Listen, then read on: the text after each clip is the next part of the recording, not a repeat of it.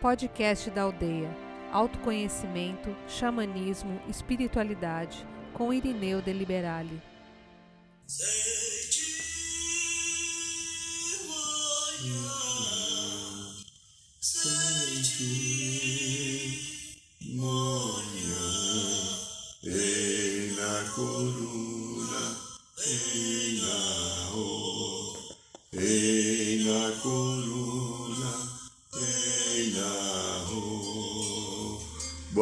São Paulo, boa noite Brasil, boa noite Mãe Terra, boa noite Universo, boa noite querido irmão Acai, dos Carilis Chocó, Cachorro, boa noite minha amiga, meu amigo.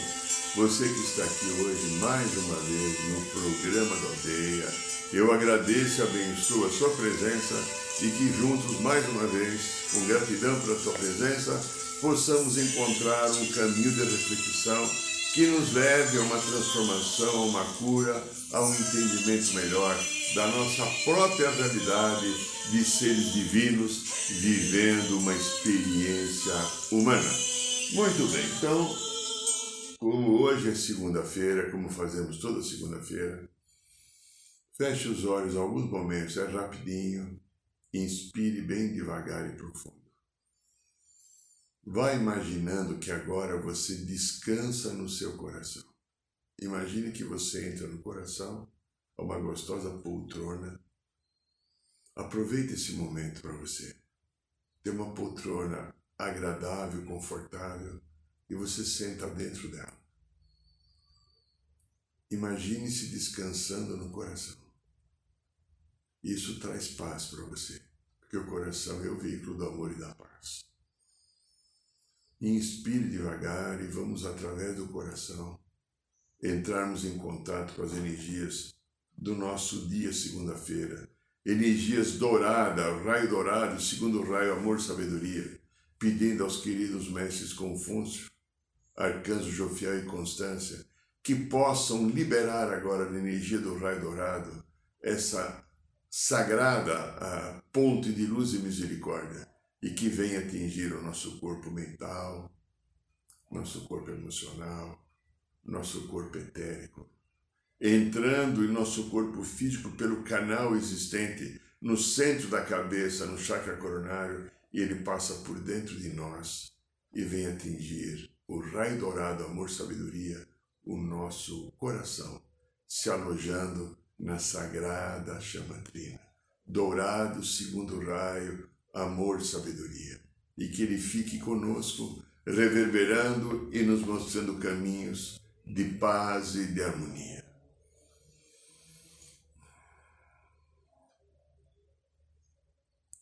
Muito bem, aqui quem fala ainda é ainda é Irineu de Liberale, estamos aqui diante de mais um dia, mais uma semana, mais um desafio, um novo mês que começa, né? E coisas no planeta acontecendo graves, porque o ser humano não tem comprometimento com a sua cura. O tema de hoje é comprometimento. Você se compromete com a sua cura? O ser humano não tem comprometimento com a sua cura. Então o ser humano reage, às vezes, usa a palavra um pouco forte, quase bestialmente diante de alguma coisa que ele entende que é agressão. O instinto de proteção está exacerbado no, no sentido de ou você me destrói eu te destruo. E se você tentar me destruir, eu te destruo. Lamentavelmente. Amor, compaixão, compreensão, misericórdia, paz, não são palavras ou emoções ou atitudes ou sensações que são servidas no cardápio dos nossos restaurantes pessoais.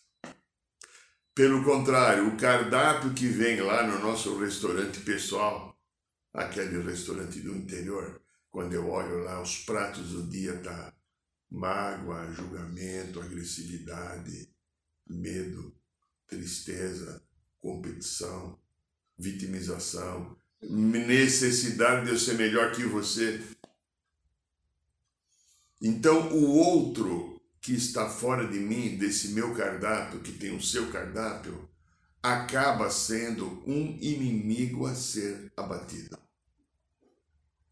Eu vejo a declaração, às vezes eu escuto, eu acompanho o mundo, sem fanatismo, mas eu acompanho o que está acontecendo. Eu vejo, vamos pegar especificamente agora, algum tempo atrás estava principalmente Rússia e Ucrânia, né? agora o Israel e Hamas. Desfile de ódio de todos aqueles que têm oportunidade de falar. Não há busca do entendimento, um perdão, uma misericórdia. Há a busca apenas da retaliação e da vingança. E nós, que não estamos nisso, felizmente, como é que é isso? Como é que eu lido atualmente com o conflito? O conflito é, o conflito pode ser com a tua mãe, é aquela mãe chata, né, que só fica cobrando, exigindo, querendo, mandando. Hum, pode ser com o teu pai, que às vezes é fechado, é sisudo, dono da verdade, às vezes ríspido, com o teu benê, aquela mulher que fica enchendo teus picuá, só fica reclamando e cobrando de você, o teu marido, que é chato, desagradável, autoritário ou tem dificuldade de tomar decisão. Com aquele colega de trabalho, homem ou mulher, que fica gazetando ou gazeteando, olhando, competindo, comparando, julgando, não te dando espaço para respirar. Tudo isso que está aqui na nossa vida, essas pessoas desagradáveis que elas existem, são escolhas nossas para nossa cura. Quando nós estudamos a espiritualidade, nós entendemos espiritualidade, tá? Ok? Não estou falando de religião.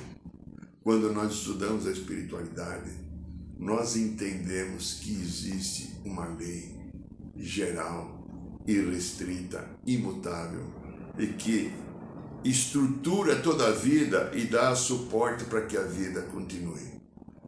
A lei de causa e efeito, ação e reação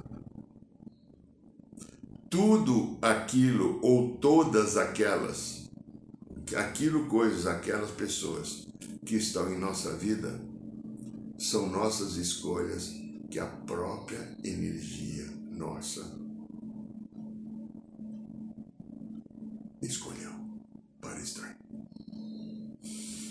A gente tem na, na aldeia Dourada, eu não estou falando do consultório, né? No consultório as coisas são incrivelmente profunda, às vezes as constatações que as pessoas chegam para entender os desafios que existem. Como nós somos ayahuasqueiros, né? Nós praticamos na aldeia há mais de 20 anos os rituais da ayahuasca. Eles dão, e muitas vezes, a oportunidade de nós entendermos o passado e as consequências dele no presente. Então, Pessoas, por exemplo, que foram roubadas agora, assaltadas, machucadas ou violentadas sexualmente. Tem muita pessoa, em meninas, né? Quando a gente acessa uma história do passado, a gente se viu fazendo com outro o que fizeram. Se é uma violência sexual, eu pratiquei com alguém. Se é, é alguém que rouba e tira coisas minhas, eu fiz também. A lei é justa, o universo é justo e amoroso. O universo me ama, ele quer o meu bem. E quando ele coloca uma corrigenda, é para que eu aprenda definitivamente a respeitar a lei do amor. Não é para sofrendo quando ele faz que de repente que alguém roube meu carro e o meu carro some e não recupero mais. O carro que eu roubei, é me roubar agora, foi algo que eu tirei de alguém no passado, que eu estou devolvendo. Podem ter certeza.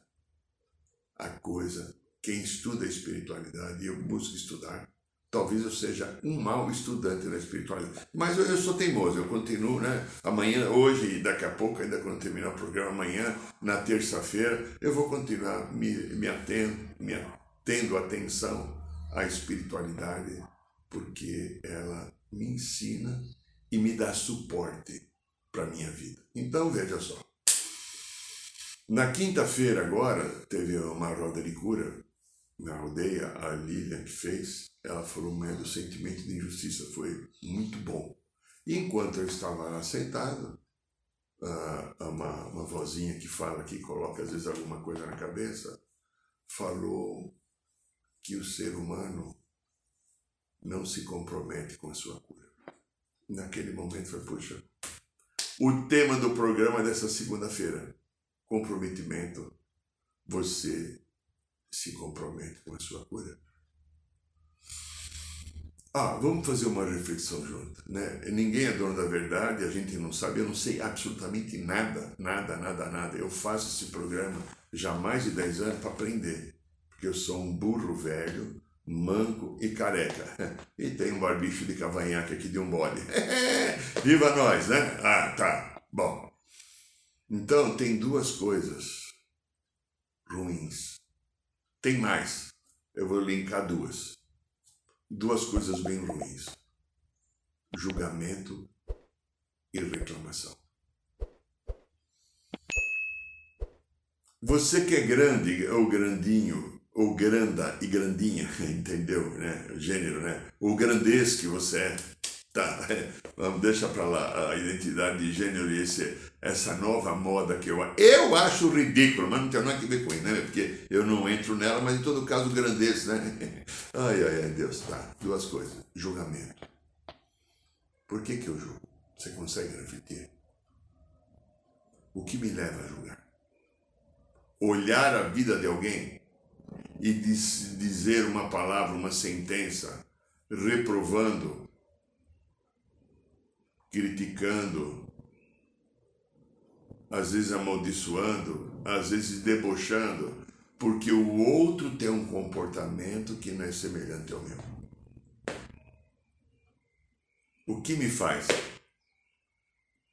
julgar? A gente pega informações da própria psicologia, Dr. Freud, Dr. Jung, ou coisas da espiritualidade, Mestre Jesus, Mestre Saint Germain, Mestre Moriá, que são aqueles mestres queridos que mais nós temos acesso aqui nos trabalhos da aldeia. Tudo aquilo que eu julgo é porque me incomoda. Tudo aquilo que me incomoda, eu tenho algo dentro de mim parecido e não resolvido. É uma triste realidade. É uma triste realidade. Eu julgo o comportamento de uma pessoa. Eu pego agora, agora houve uma. Eu encontrei agora recentemente. encontrei agora recentemente eh, algumas histórias que eu acompanhei nas mídias sociais a questão de 20, 25 dias.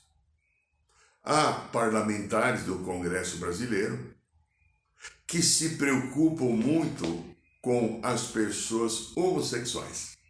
Você deve ter ouvido falar. Tem deputados, tem deputados, até vou ter que falar, o estado de Minas Gerais. Eu não quero falar o nome dele, mas de Minas Gerais.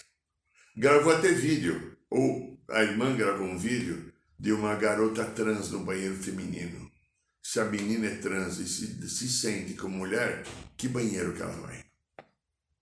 E defendendo ferozmente como se uma garota trans, ou um gay, ou uma lésbica, um homossexual, fosse uma depravação. Ele não é, ou ela, ou ele, um ser humano. É um erro absurdo do capeta que está ali fazendo que aquela pessoa tenha um desvio da sua sexualidade e eu tenho que defender a bandeira de ser contra essas pessoas gays, viadas, trans. Em nome de Deus e de Jesus. Aleluia.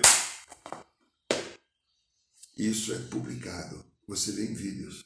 Deputados, a maioria, alguns senadores, defendendo uma bandeira de direita contra, contra pessoas que trazem uma dificuldade necessária de cura dos seus impulsos de sexualidade que provavelmente em outro momento desviaram algumas coisas, estão tendo a chance de consertar.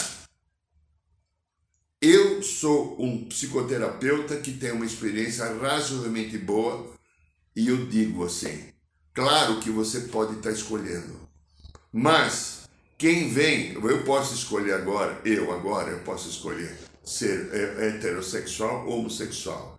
Isso é uma escolha minha. Aqueles que vêm com uma marca que não consegue escolher, já vem assim, isso é um processo kármico necessário à cura. Então, não é tudo daquilo da sexualidade que você escolhe aqui. Você vem com uma programação estabelecida antes de reencarnar no conselho kármico para que você venha com determinadas dificuldades que elas vão te dar a oportunidade de uma cura eterna. E há uma pessoa, por exemplo, quando eu estava vivendo as histórias na minha formação de psicologia, fizemos pesquisas com os sexuais. E nós encontramos nessas pesquisas, entrevistas, um casal que foi muito gentil em nos dar uma entrevista. Ele era engenheiro e ele era uh, administrador de empresa. E os dois eram homossexuais, evidentemente faziam um casal, até bonitinho, simpático. E os dois tinham sido, dentro da história que eles contaram, os dois tinham sido noivos. E os dois, por acaso, tinham sido traídos pelas suas noivas. Se desiludiram e viraram então homossexual. Acharam difícil conviver com mulher. Várias mulheres, várias mulheres que eu conheço que vivem também a sua homossexualidade. Isso é uma escolha. Tá? Várias mulheres que viveram a sua homossexualidade também tiveram machucados de traição, de não aceitação, de rejeição e preferiram então investir mais em homem, preferiram investir em mulher. Agora, então isso eu vou ter, eu passei por um trauma, por uma dor, eu sou homem, eu sou mulher eu tive um problema numa relação, eu fico mais ou menos machucado ou muito machucado. Eu às vezes nego a minha sexualidade no sentido objetivo dela existir. Eu, como homem, me relaciono com a mulher. Esse é o equilíbrio da vida. Ou sou mulher e me relaciono com ela. Eu busco então o mesmo sexo porque eu tenho aqui, aqui ó, nesse campo, eu, como homem, tenho várias consciências de mulher que eu já fui. E você, como mulher, tem várias consciências de homem que você já foi. Porque não somos homem nem mulher dentro de uma visão espiritual. Estamos homens ou mulher. Então, às vezes, eu posso. Já vi várias, por exemplo, principalmente mulheres que eu atendo, que são lésbicas. Todas elas com arquivo de homem do lado. Por isso que elas continuam gostando de mulher. Tá tudo bem, é assim que é, mas existe. Existe. Qualquer mulher que está vivendo o lesbianismo, qualquer homem que está vivendo a sua homossexualidade, tem um arquivo de vida passada do sexo oposto ali, grudadinho, colando, vivendo a mesma história. Isso eu provo para qualquer pessoa que quiser, porque é um estudo que eu faço. Não sou dono da verdade. Eu aprendo com cada pessoa que tem um comportamento que não é considerado padrão, né? que, que é considerado alternativo. A gente só levantar a, as histórias pregressas, a gente vai ver. Então, veja, existe o direito da escolha. Eu escolho. Eu vivi um trauma agora, eu não quero mais é, que mulher nenhuma venha me machucar, então posso querer um homem. Eu, eu sou uma mulher, eu vivi um trauma agora, eu não quero que homem nenhum venha me machucar, eu busco uma mulher. Isso é escolha, eu escolhi agora. Resolvi não enfrentar a dor e escolhi viver uma inversão. Ninguém tem nada aqui com isso, isso é problema teu. Agora, tem pessoas que a inversão já vem, já vem na programação física, emocional e espiritual. Eu já vim com a inversão preparada do lado de cá, Eu sou um homem e tenho uma personalidade feminina dentro de um corpo masculino. Ou eu sou uma mulher e tenho uma personalidade masculina dentro do meu corpo. Entende isso? Agora, algumas pessoas que não entendem nada de espiritualidade, que não entendem nada de psique, que não entendem nada, não tem compaixão, não tem misericórdia, a misericórdia do Cristo, porque eles falam em nome do Cristo, de Jesus. Usam o nome de Jesus para atacar o outro. E Jesus falava: Não julgueis para não ser julgado. Então o julgamento você vê, a gente entrou, nem esperava falar disso, mas vem, a coisa vem na inspiração. Julgamento. O julgamento é uma coisa que está em mim. E fechando algumas matérias então que surgiram de alguns sites, algumas pessoas inclusive falando, citaram Freud, citaram Jung, né, que eu achei bacana, algumas pessoas que têm um conhecimento um pouco superior. Por que, que eu julgo, me incomodo tanto com gay? O que é que eu tenho dentro de mim que faz um espelho? Que quando eu vejo um gay, homem ou mulher, né, vamos chamar tudo de gay, eu fico exacerbado. Será que eu não tenho um desejo oculto de ser gay também? Eu desconfio que é possível. Eu desconfio, tá? Mas a outra coisa, a reclamação. Por que, que eu reclamo tanto? O que me faz estar o tempo inteiro reclamando na vida? Me sentindo às vezes injustiçado, me sentindo vítima. O que que faz? Qual é o departamento que está dentro de mim? Que vem, que brota lá na minha criança interior, toma conta da minha vida. Eu não sei o que está acontecendo, meu Deus, está tudo errado! É, algo mais ou menos assim. O que, que é isso aí? Por que, que eu reclamo? O que não me deixa aceitar a própria experiência porque aquilo que está acontecendo na minha vida fui eu que criei para mim, não foi o outro. Não é minha chefe, minha mãe, meu pai, meu bem minha amiga, meu amigo. Eu escolhi. Eu estou onde eu escolhi estar. Eu estou vivendo a experiência que eu escrevi o roteiro para mim mesmo. Porque eu sou o desenvolvedor do meu livre-arbítrio, da minha história, eu que comando a minha jornada. Deus não se mete. Deus me deu a presença dele no meu coração e diz: Minha lindinha, meu lindinho, minha amada e meu amado, vamos lá, se vira. Eu te dei tudo que eu tenho. Agora aprenda a ser igual eu. Eu também aprendi e você tem tudo que eu tenho, então você também pode aprender. Nem que demore ainda um milhão de anos.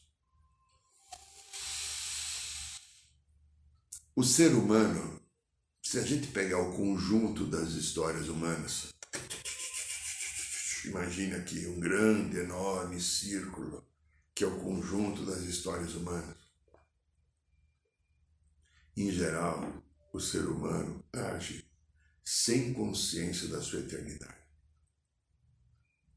Grande parte das pessoas vive igual uma criança. Você vê uma criança, a criança quer ver emoção agora, ela quer brincar. E se você proíbe uma brincadeira, você proíbe ela de fazer qualquer coisa que ela quer, algumas entram em desespero. A gente vê isso acontecer perto da gente toda hora. Ficam chorando, sapateando, como se aquilo. Ela, você deu a essa criança 1 milhão 999 mil coisas boas. Uma que você nega, você se torna a pior pessoa.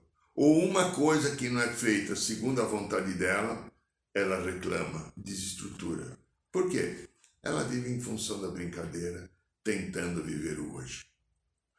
Quanto dessa criança está agora em nós, o adulto?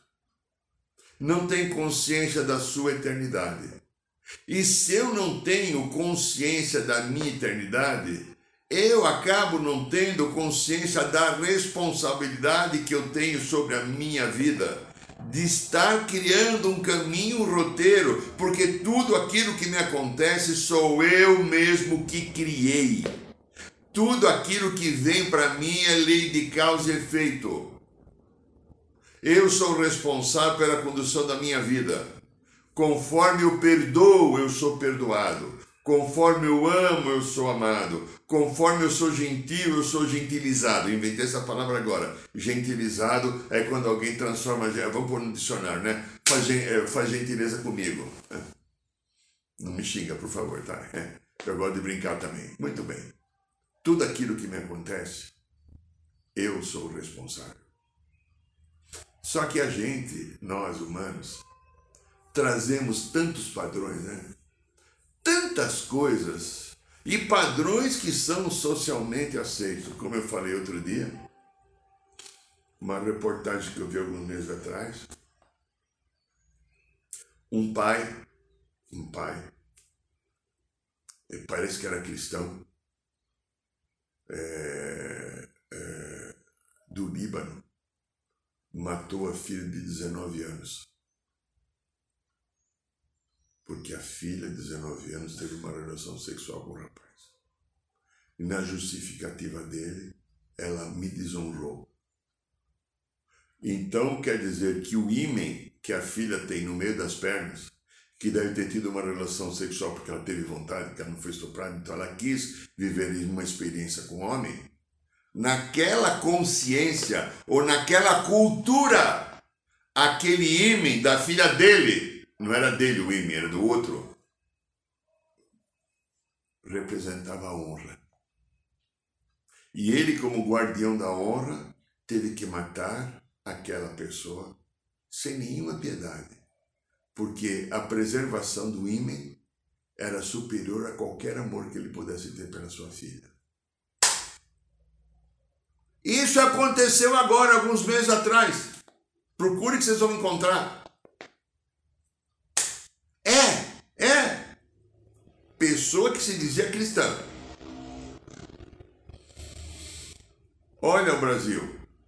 Olha os absurdos que deputados e deputadas principalmente falam nas câmeras estaduais ou Congresso Federal. Em defendendo a honra e a dignidade em nome do Cristo, em nome da ética da família,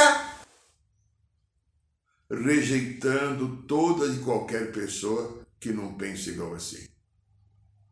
Então, nós trazemos muitos padrões socialmente aceito, mas doentes. Então, de novo, reclamação é um deles. Por que, que eu reclamo? Eu reclamo porque está errado. Eu reclamo porque eu não gostei. Eu reclamo porque eu acho que é injusto. Por que, que eu sinto a sensação de injustiça? O que, que tem em mim que quando o outro faz alguma coisa, eu fico com a sensação de injustiça. E às vezes o outro fez alguma coisa. Só que dentro da lei, aquele que ele fez, ou o que foi feito comigo, era o retorno de algo que eu tinha feito. E quando eu entendo que isso é apenas um retorno, que quando retornou, está zerado a fatura, está tudo legal, e eu não fico porque desgraçado, sem vergonha, vadia, vadio, ah, e vou criando um monte de adjetivos desqualificativos para o outro. Quando eu aceito a história, ela está limpa. A injustiça me leva também à vitimização. Ah, Deus do céu, como eu me torno vítima. Você não sabe o que falaram para mim, é, o que, que ela pensou de mim, o que, que ela disse de mim, ah, minha vida acabou. A vítima. A vítima é aquela que espera um reconhecimento absurdo e incondicional de qualquer outra pessoa.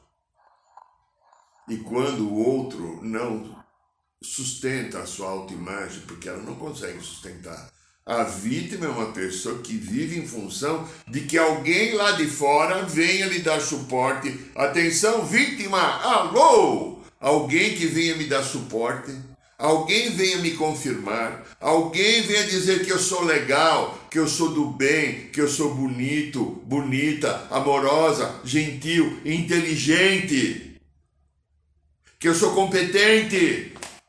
E quando alguém aponta alguma coisa contrária a essas coisas que eu falei, que são possíveis qualidades desejadas, que às vezes eu não sustento, que eu não reconheço em mim e preciso que venha de fora. E quando alguém nega isso em mim, o que, que acontece comigo? Uh, uh, não, não pode fazer aqui, não vou me suicidar aqui na frente, não. Eu entro no papel da vítima. Uma criança que está lá dentro, vítima, uma criança que está lá dentro, que também é porque a vítima é julgadora, evidentemente, né? Que se não tiver o apoio, a afirmação e assertividade do outro, não consegue conviver com a sua própria realidade. Triste, né? A vítima. E a vítima é uma pessoa pesada. Eu sei que aqui não tem nenhuma vítima, eu não sou, e nem você também, né? Mas uma vítima chata, não chato, né? A vítima é uma pessoa pesada, desagradável de estar junto. Ai, por quê? Nossa, como é chato estar com uma vítima, né? Eu prefiro estar com dois corintianos do meu lado. Ai, adoro corintiano, porque eu, como palmeirense, corintiano é minha alegria, né? Vocês sabem disso, meus amigos corintianos que me conhecem sabem que é muito bom ter o Corinthians porque o Corinthians é a alegria do palmeirense. Você, é, você é, tente entender isso, né? É, é, é, legal que, olha que gostoso o futebol como ajuda, pelo menos para mim, ajuda eu ter uma emoção melhor. Às vezes eu tenho uma emoção pior, né? Quando meu time perde eu não gosto, né? Então veja, pessoal. Aí vem né, o julgamento que a gente colocou aqui agora, a reclamação. Aí vem a inveja. Outra atitude, outra energia. A inveja é uma sensação de incompetência que eu tenho porque eu não consegui ser igual ao outro. E eu não tento, eu não consegui parar para entender que eu não tenho que ser igual a ninguém. Que eu não tenho que ser igual ao outro ou à outra. Que eu tenho que ser igual a mim. Se o outro é, ou é mais rico, ou é mais inteligente, ou é mais bonito, bonita, não importa o que seja, o outro está na frequência daquilo que conquistou. Qual é a frequência daquilo que eu tenho que conquistar? Que trabalho eu tenho? Ou qual o comprometimento, voltando ao tema de hoje, comprometimento, você se compromete com a sua cura? Qual o comprometimento que eu tenho que ter comigo para não sentir inveja de você? Que de repente você tem cabelo e eu não tenho. Qual é o comprometimento? Olha, a história está dentro, não está fora. A história está dentro de cada um de nós. O olhar interior determina a qualidade que eu vou dar ou tirar da minha vida. O olhar interior me possibilita uma grande oportunidade de cura. Por que, que eu tenho que ter inveja?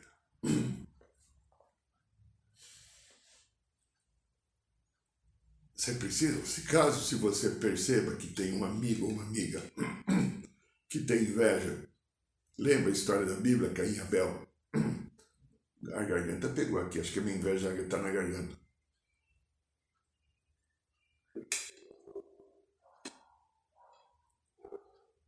Ela é uma grande doença. Se você percebe que você tem. Eu conto uma historinha muitos anos atrás num dia, num trabalho espiritual, há trinta e tantos anos atrás, talvez uns 35 anos atrás. A gente estava numa sessão do centro espírita, naquele tempo eu era espírita, não havia chegado o xamanismo na minha vida ainda, era o que eu tinha e vivi isso com intensidade, até com honestidade, né? E havia um ser espiritual falando com uma pessoa e falou alguma coisa da vida, de futuro, qualquer coisa assim e tal. Fez como se fosse uma espécie de uma previsão de coisas possíveis e boas, e eu me senti com inveja. Aquilo me incomodou, eu saí de lá tão mal. Eu não tinha sentido isso, eu não tinha percebido que eu tinha inveja. Aí eu fiz uma escolha. Qual a escolha que eu fiz? Quando eu vejo alguém que tem alguma coisa que eu acho legal, jamais eu vou invejar. Eu vou ver se é possível conquistar também a minha parte. E se eu entendo que é legal, eu vou também buscar um curso que eu vou fazer, um aprendizado que eu vou fazer, uma dedicação que eu vou fazer para conquistar alguma coisa. Mas eu consegui eliminar até hoje a inveja da minha vida. Por quê? Eu entendo que aquela pessoa que tem aquilo merece ter.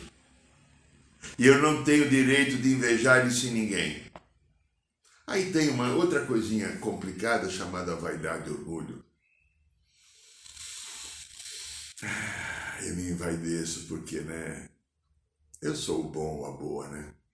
Ou eu sou mais inteligente, ou eu sou melhor que você. Ou, não vai caber nem na tela, eu mereço mais do que você. Ou eu faço um critério velado de julgamento como se eu fosse mais competente. Aí entra orgulho junto. E arrogância. Arrogância que de repente eu me coloco como perfeito e você não. Na arrogância a qual eu me coloco como se eu soubesse tudo e você não. Arrogância que eu sei o que é certo e você não sabe a necessidade de ser mais do que o outro. Eu preciso ter mais brilho. Eu já tenho aqui uma história de muitas pessoas aqui no consultório esses anos. Ele ou ela, é mais ela, né? Mas ele também, mas é mais ela. Ela, ela brilha mais, ela vai nos lugares, ela aparece, todo mundo fala, todo mundo isso aqui, eu fico lá escondida. Põe a cara também, ou se prepara, desenvolve o seu dom. Agora, por que, que você tem que ter tanta aparecimento, ou que palavra esquisita, mas vou se ela encaixa. Você tem que aparecer tanto quanto a outra. Você tem que ter tanta evidência. Que necessidade você tem? Olha para isso. Então veja, nós cometemos um grupo de enganos. Nós cometemos um grupo de situações. E eu não paro para olhar porque eu tenho que me comprometer com a minha cura. Se eu não tiver o comprometimento com a minha cura, eu vou ou não vou a lugar algum. Não há processo evolutivo se eu não me comprometer. Eu não me curo. Se eu não olhar o julgamento, a reclamação, se eu não olhar a vitimização, a inveja, a vaidade, o orgulho, a arrogância, a olhar por que, que preciso ser mais que você ou ser menos que você. Olhar. Olhar interior. E quando eu me comprometo com a minha cura, o universo faz assim para mim. Ele me aplaude. O universo se movimenta fazendo tudo para que eu encontre o equilíbrio da minha cura. É mais um que atingiu o reino da consciência crítica. Esse é o programa da aldeia, meu amigo, minha amiga Lu, Luiz, por favor, ó, setembro, setembro, fevereiro, carnaval, 10, 11, 12, 13 nós vamos ter mais um curso resgatando o xamã interior. São quatro dias. Você vai aprender os quatro caminhos do xamã, você vai conhecer os quatro elementos, você vai fazer a tua iniciação do cachimbo sagrado. Você vai ver o que é um cachimbo xamânico que você não pita, você usa para fazer limpeza e meditação. Você vai fazer iniciação, estamos de quatro, erva de poder. Conhecer tua erva de poder, tomar teu banho você vai fazer a tua iniciação de cachoeira, tomar um banho de cachoeira para abrir um canal com a sua espiritualidade superior. Você vai fazer sua iniciação da ayahuasca. Também são quatro iniciações. Você vai entender então o que é o xamanismo, a ligação que a gente tem com a natureza, com a mãe terra, o valor da mãe terra, que nós chamamos de rosa dourada. Por que, que ela chama rosa dourada? Por que nós chamamos aldeia rosa dourada? Você vai conhecer o teu animal de poder, ou vários animais de poder. Você vai conhecer o teu mestre xamã. Você vai aprender a abrir uma roda de cura e tratar pessoas xamanicamente através de viagens fora do corpo. Você vai fazer várias viagens durante o curso. E principalmente, você vai aprender o caminho do coração, que é consciência crítica. É um curso que transforma a nossa vida. É um curso que nos traz alento. É um curso que nos traz um monte de possibilidades novas de crescimento, de cura e de superação. Se você tiver interesse, entra no site da aldeia, aldeiadourada.org.br, dá uma olhada lá. De repente você consegue pagar entre seis e sete vezes até. Fica a preço de duas, três pizzas, viu? E você vai fazer algo inédito na sua vida. Algo maravilhoso. Ó, quinta-feira agora, roda de cura se você quiser estar conosco no bairro de Piranga, será muito bem-vindo. E o ritual de e libertação, se não me engano, é dia 26 agora, parece que é de, de, de novembro, é o último sábado de novembro, as vagas estão abertas, o ritual de e libertação da Sagrada Ayahuasca. Eu agradeço, minha querida, meu querido, a sua presença e desejo que a tua semana seja de luz e paz e harmonia. Boa noite, São Paulo. Boa noite, Brasil. Boa noite, Mãe Terra. Boa noite, Universo. Arro! Saiba mais sobre os nossos rituais de ayahuasca, cursos de xamanismo e rodas de cura. Acesse o site www.aldeiarosadourada.org.br.